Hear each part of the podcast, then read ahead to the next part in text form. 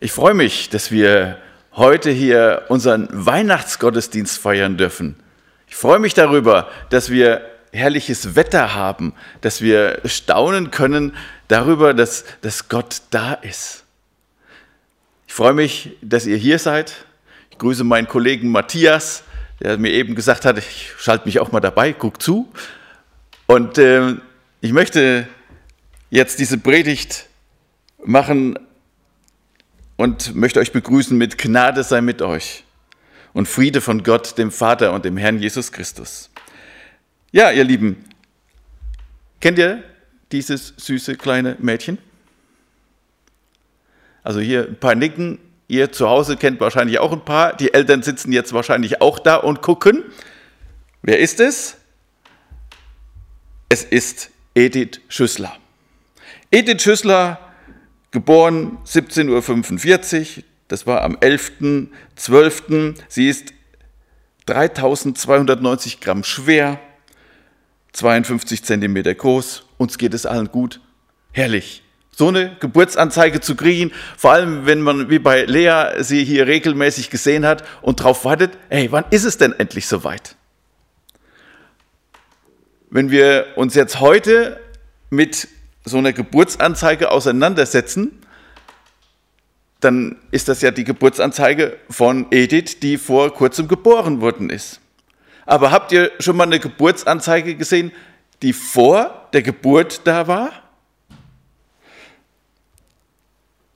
Denn uns ist ein Kind geboren, ein Sohn ist uns gegeben. Ganz klar, das ist Vergangenheit, oder? Ich bin jetzt nicht der Grammatikfreak, der jetzt ähm, solche Sachen auseinanderklamüsern kann, aber das ist scheinbar, wenn man das hier so liest, denn uns ist ein Sohn geboren, äh, ein Kind geboren, ein Sohn ist uns gegeben und die Herrschaft ist auf seiner Schulter und er heißt Wunderrat, Gott hält, ewig Vater, Friedefürst. Ja, dann, dann ist das, ja, also ob es passiert ist.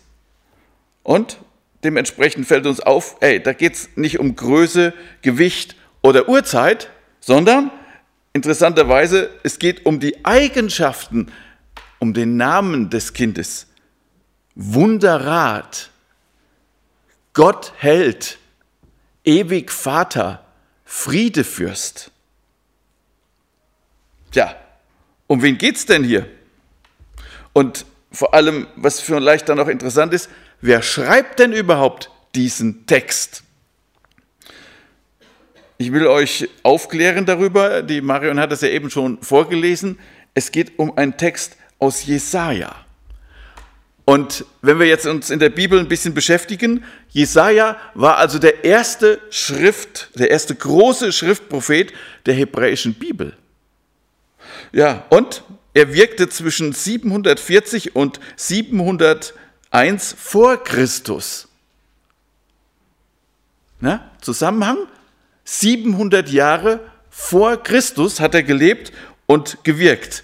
Ja, er wirkte im damaligen Südreich Juda und verkündigte Juda wie auch dem Nordreich Israel das, und dem anrückenden Großreich Assyrien das Gericht Gottes.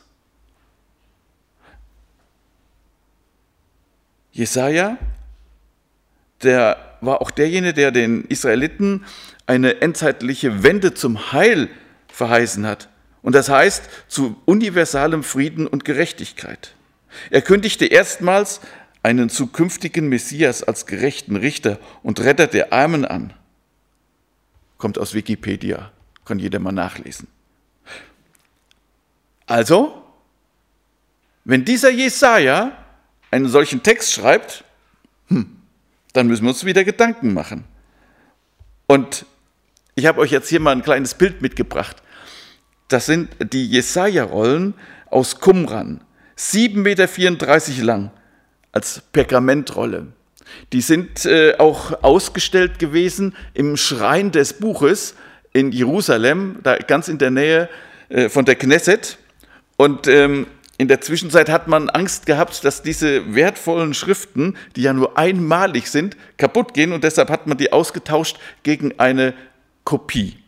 Aber was interessant ist, diese Jesaja-Rolle enthält den fast vollständigen Text des Buches Jesaja in hebräischer Sprache und ist die älteste erhaltene Handschrift eines ganzen Buches der Bibel. Ausgerechnet Jesaja. Finde ich schon spannend. Und wenn man jetzt diese Entstehungszeit dieser Handschrift sieht, ähm, diese Handschrift, die da gefunden worden ist in, in Qumran, die ist nach der Radio- und Carbon-Methode auf etwa 200 Jahre vor Christus geschätzt worden. Die Rolle ist 28 Zentimeter breit und in 54 Spalten beschrieben.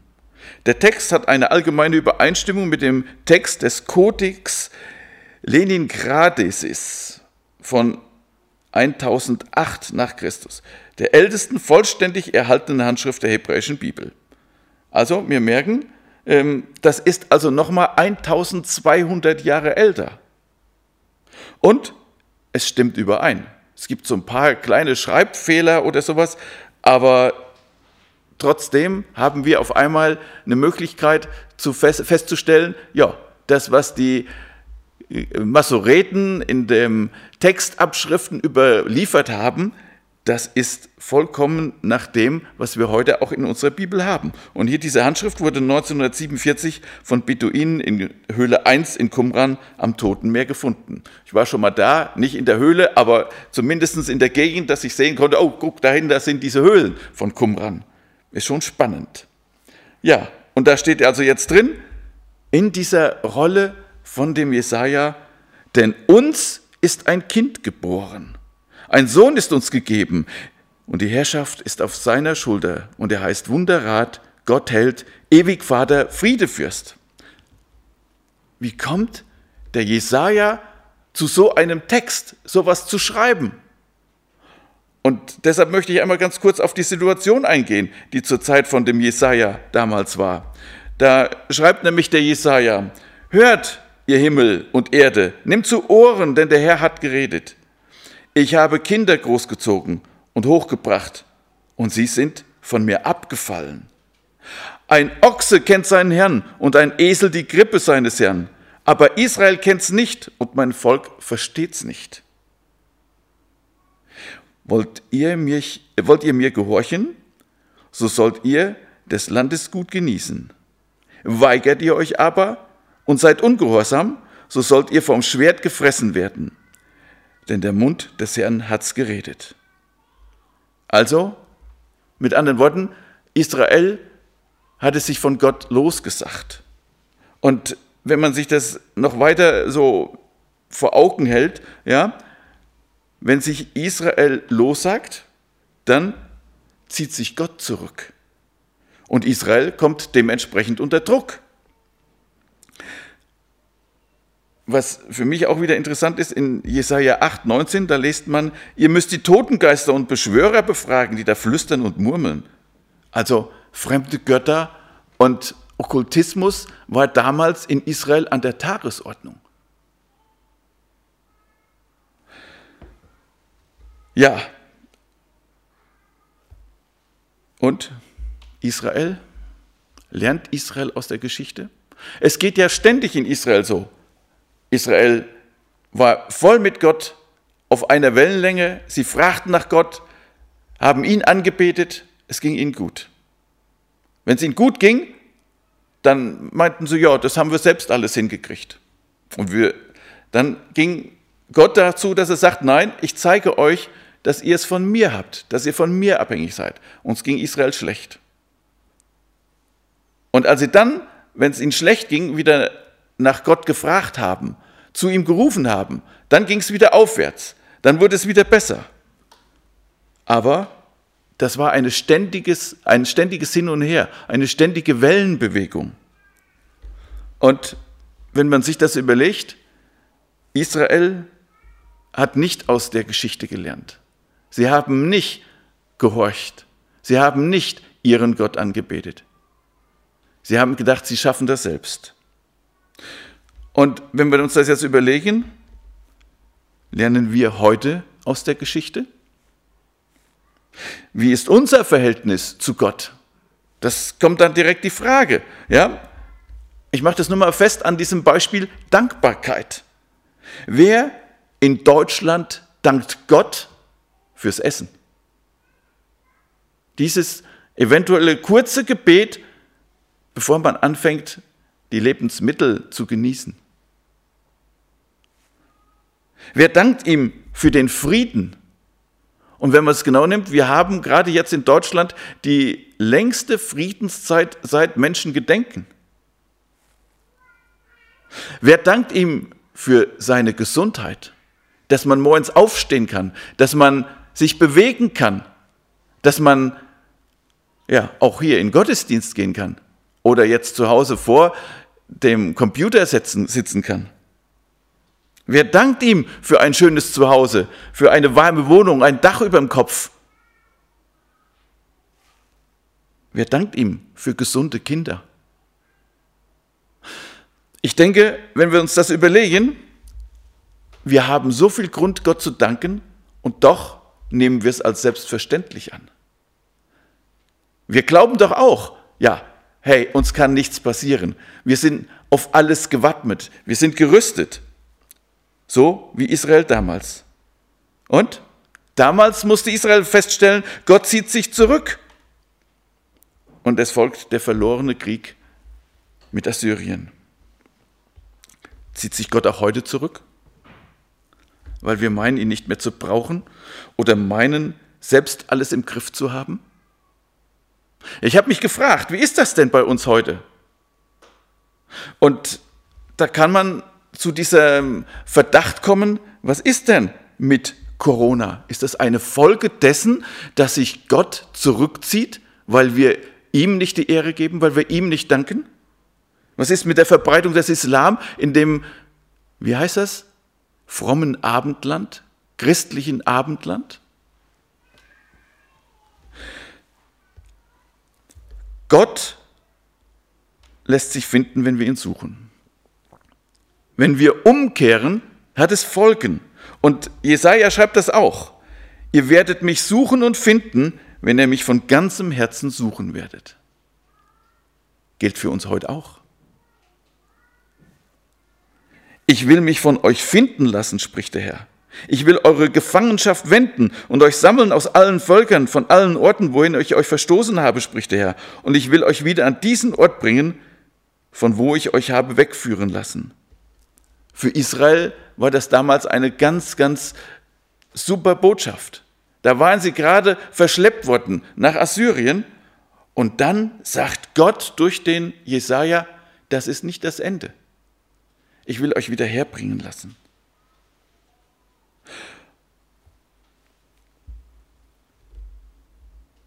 Und wenn wir umkehren, dann müssen, können wir feststellen, dass Gott sich wieder erbarmt.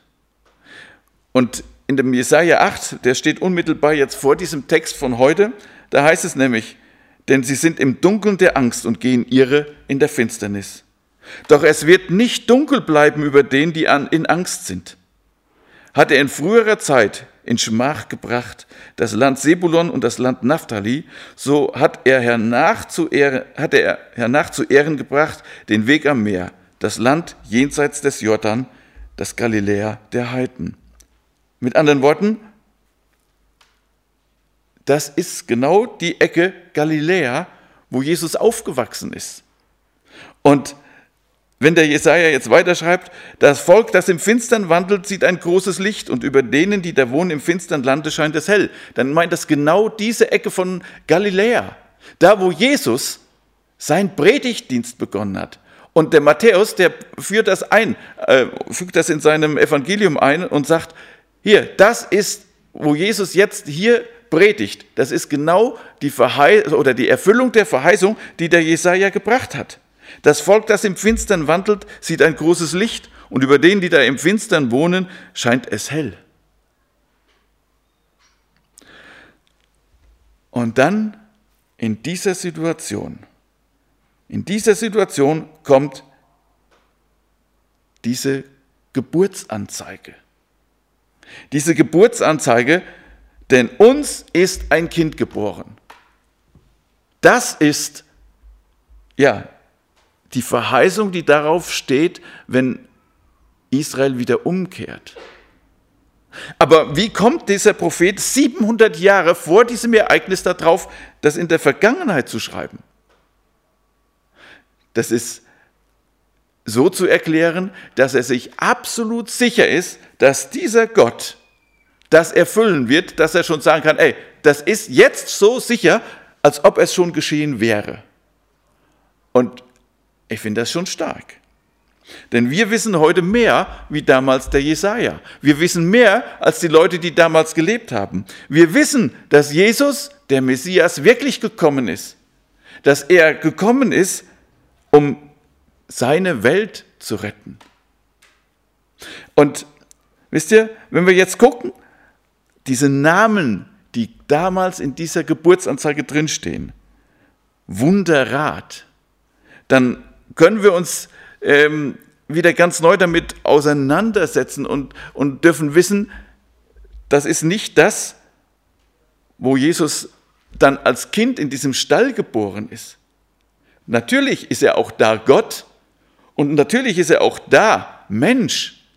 Aber das geht im Endeffekt noch viel, viel mehr auf die Situation nach seiner Zeit auf dieser Erde. Nämlich, Wunderrat, andere übersetzen auch mit wunderbarer Ratgeber. Daraus ergibt sich natürlich immer wieder die Frage, wer rät mir denn? Ja, ist es jemand, der den Überblick hat, der mich berät? Ich weiß nicht, ob ihr auch diese Menschen kennt, die rufen mich an und möchten einen Rat von mir haben. Und wenn ich ihnen dann einen Rat gebe und der Rat passt ihnen nicht so, passt nicht so in das, was sie eigentlich gerne wollen, dann lassen sie das weg und rufen den nächsten an. So lang, bis sie jemanden gefunden haben, der genau ihre Meinung unterstützt. Und dann? Dann freuen sie sich, dass sie jemanden haben, der sie unterstützt und dann machen sie das. Also jemand, der ihnen nach dem Mund redet. Ja, und warum das? Vielleicht, wenn man dann einen Plan hat, der misslingt, dass man jemandem die Verantwortung dafür geben kann. Hey, du hast mir gesagt, ich kann das so machen. Und? Wie ist das denn mit diesen Ratgebern? Kommt das hin? Ist das gut? Oder ist es nicht gut? Wen suche ich mir als Ratgeber aus? Und ich denke, wenn ich nach einem Ratgeber suche, dann soll das schon ein Spezialist sein. Guck doch die ganzen Regierungen an. Ja? Ähm, die haben nicht alles studiert. Ja? Die ganzen Minister sind ja Politiker. Das sind ja nicht unbedingt die Fachleute. Was wären die ohne die Fachleute in den Ministerien? Würden die das überhaupt doch gar nicht hinkriegen? Die Minister sind im Endeffekt die Leute, die es nach außen vertreten müssen. Ja? Aber ohne ihre Ratgeber keine Chance. Und wie ist es bei mir?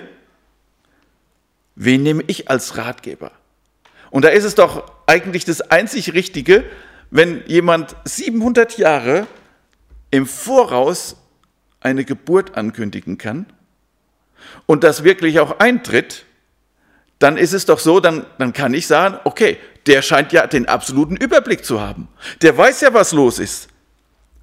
Und wenn derjenige dann auch noch sagt, ich habe dich lieb, du liegst mir am Herzen, dann ist es doch umso mehr an der Zeit, genau diesen weisen Ratgeber zu fragen.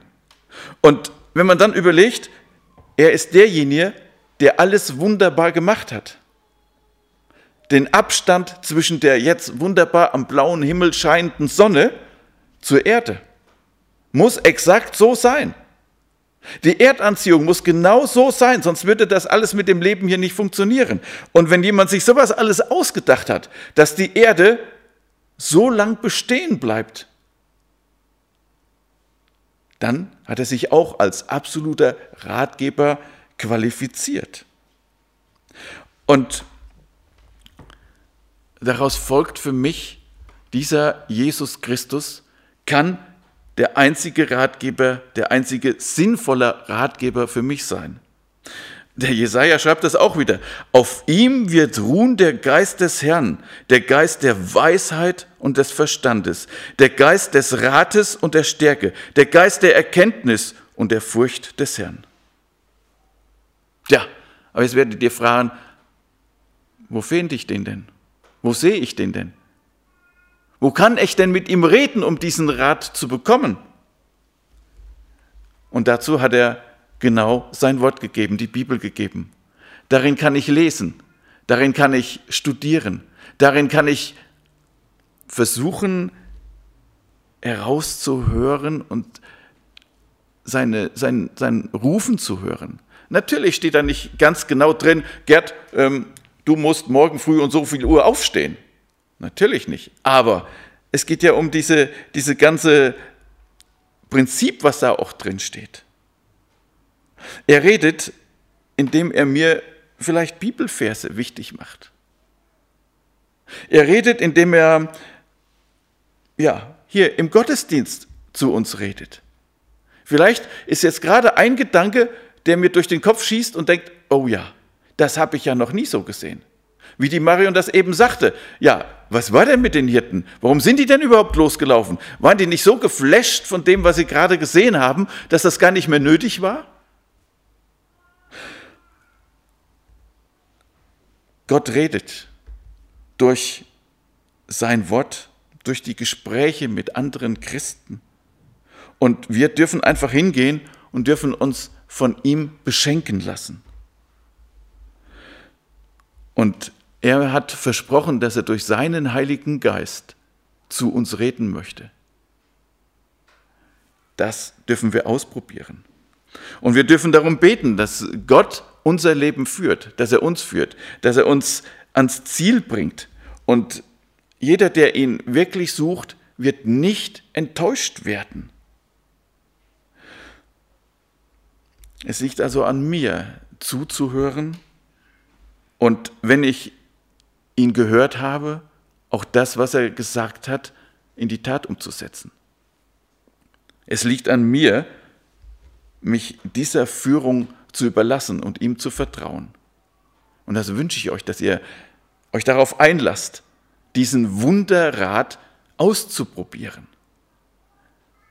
Zu testen, stimmt es wirklich, was er sagt? Ja, und warum ist dieser Wunderrat die einzig wirkliche, die beste Lösung? Weil er Gott Held ist. Andere übersetzen das mit starker Gott. Und ähm, deshalb ist die Frage für mich, wer ist denn Jesus für mich? Ist es das, was wir jetzt hier uns am Weihnachten wieder mit dem Kind in der Krippe vorstellen? Ist es der holde Knabe im lockigen Haar, wie es in dem Lied heißt? Oder ist es der starke Krieger, der sich für mich ins Zeug legt? Aber auch hier ist der Name wieder Programm. Gott hält. Und die Menschheit, die, die, die sucht ja förmlich nach Helden. Ja? Und jeder, der irgendwo mal was Besonderes gemacht hat, wird als Held verehrt. Wird bewundert. Wird bewundert. Aber dieser Gottheld setzt noch einen oben drauf. Denn er ist allmächtig, allwissend, allgegenwärtig. Er ist ja, jemand, wo man von sagen kann, er ist vollkommen. Und was er sich vornimmt, das realisiert er auch.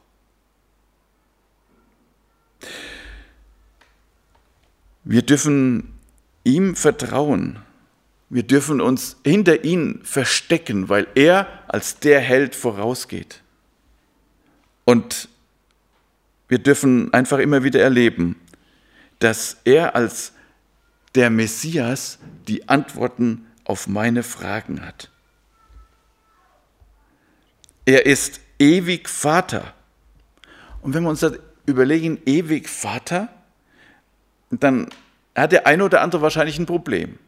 Vielleicht hat man einen Vater nicht als den liebenden, schützenden Vater erlebt, den eigenen Vater, dass man zu ihm aufsieht, dass man sich geborgen gefühlt hat, sondern vielleicht war er ein brutaler Mensch, der mich unterdrückt hat, der mich geschlagen hat.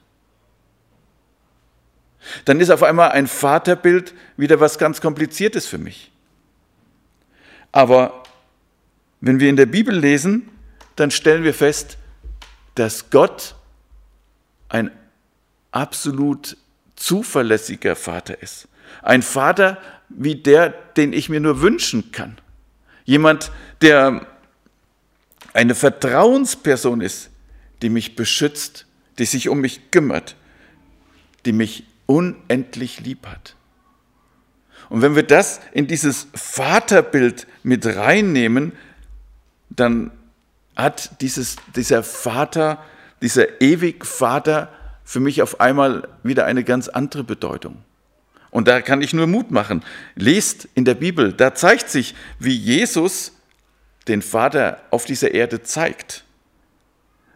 Er ist voller Liebe und Erbarmen, ein allweiser Lehrer, Erzieher und Versorger. Was jetzt noch interessant ist, ewig Vater. Also nicht nur für einen kurzen Moment, sondern er ist die Quelle der Ewigkeit. Er selbst ist ohne Anfang und ohne Ende. Ihm verdanken wir unser Leben. Ihm verdanken wir aber auch, dass wir die Möglichkeit haben, ewiges Leben zu bekommen. Das schwingt auch darin rum, in ewig Vater. Und er ist der Friedefürst. Mit diesem Titel ist eigentlich die, der Höhepunkt dieser Aufzählung erreicht. Friedefürst. Da wird im Endeffekt ein Ziel formuliert. Es geht um Frieden. Es geht darum, dass wir auf dieser Welt einfach nur darauf hoffen können, Frieden zu finden. Aber wenn wir uns unsere Welt angucken, es herrscht ununterbrochen Krieg. Menschen sterben auf Schlachtfeldern und werden verletzt. Und das auch heute, an diesem Weihnachtsmorgen, wo wir uns hier im kuscheligen Warmen zusammensetzen können.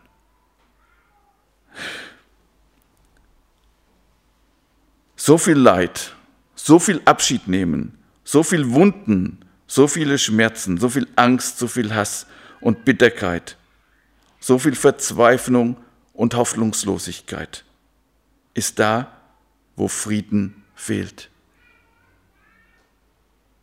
Und das nicht nur auf der großen Welt, sondern wenn wir uns genau vorstellen, wie viel Krieg herrscht auch zwischen Geschwistern, in Familien, bei Arbeitgebern und Arbeitnehmern.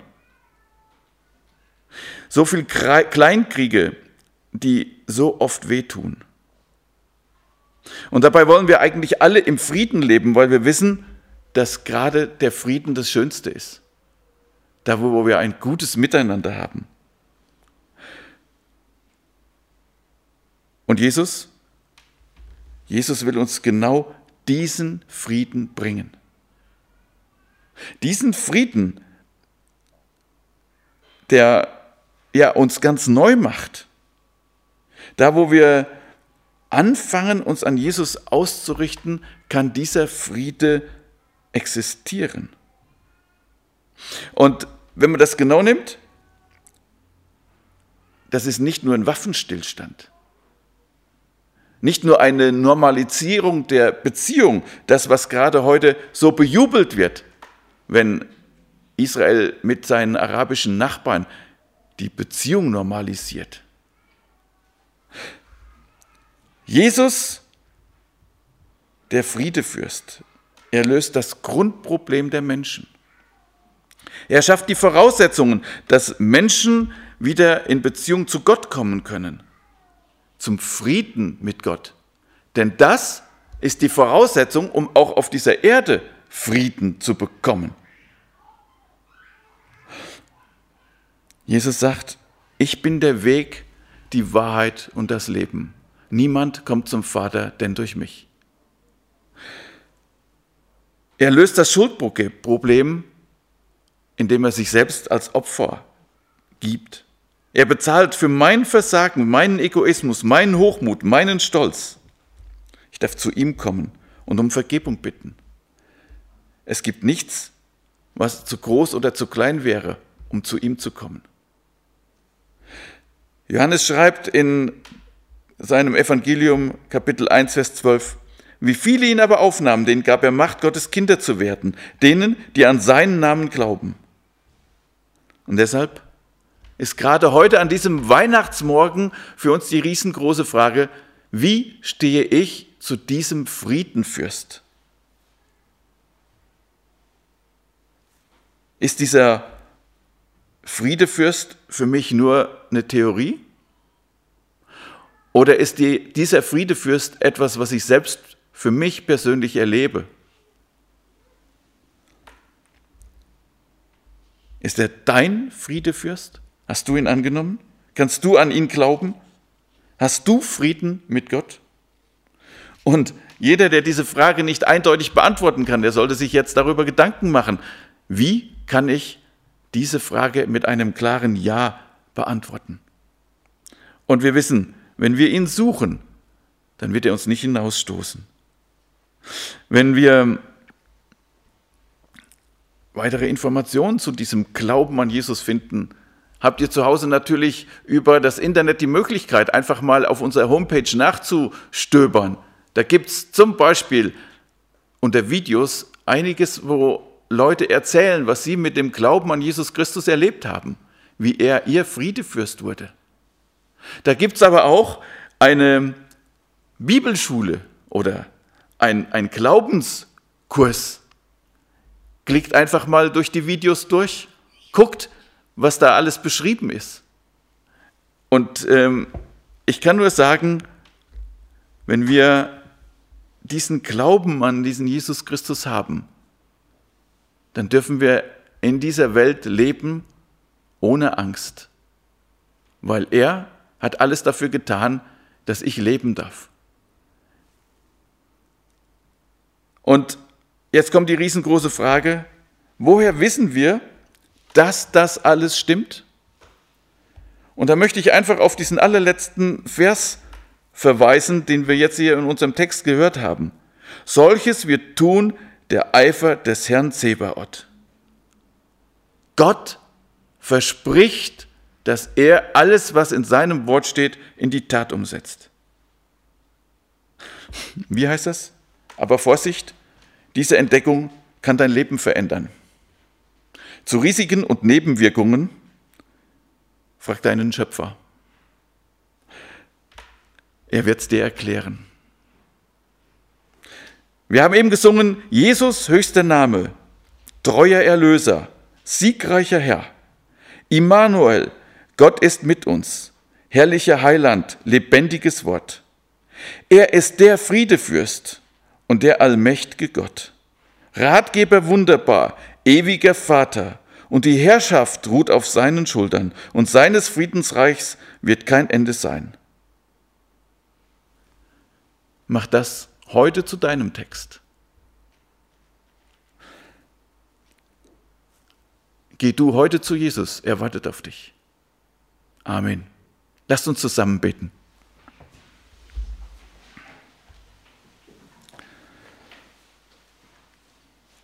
Lieber Herr Jesus Christus, ich danke dir dafür, dass wir heute vor dich kommen dürfen. Dass wir uns heute darüber ganz neu bewusst werden dürfen. Du bist da. Du bist nah. Du hast uns lieb. Und du bist der, der als der Friedefürst uns Frieden geben möchte. Schenke, dass das jeder für sich annehmen kann, dass jeder für sich zu dir kommen darf, um diesen Frieden zu erleben. Ja, und diesen Frieden, den können wir dann oft nicht verstehen, aber wir dürfen ihn von dir schenken lassen. Schenke du uns in diesem Weihnachtsfest, dass wir diesen Frieden erleben können, der so hoch ist, dass wir wirklich nur staunen dürfen. Danke, dass du da bist und dass du redest. Ja, und danke, dass wir uns darauf verlassen dürfen, weil du hast durch die Geschichte bewiesen, dass du da bist und dass du der Herr über allem bist. Und das möchten wir heute glauben und darauf möchten wir bauen. Amen.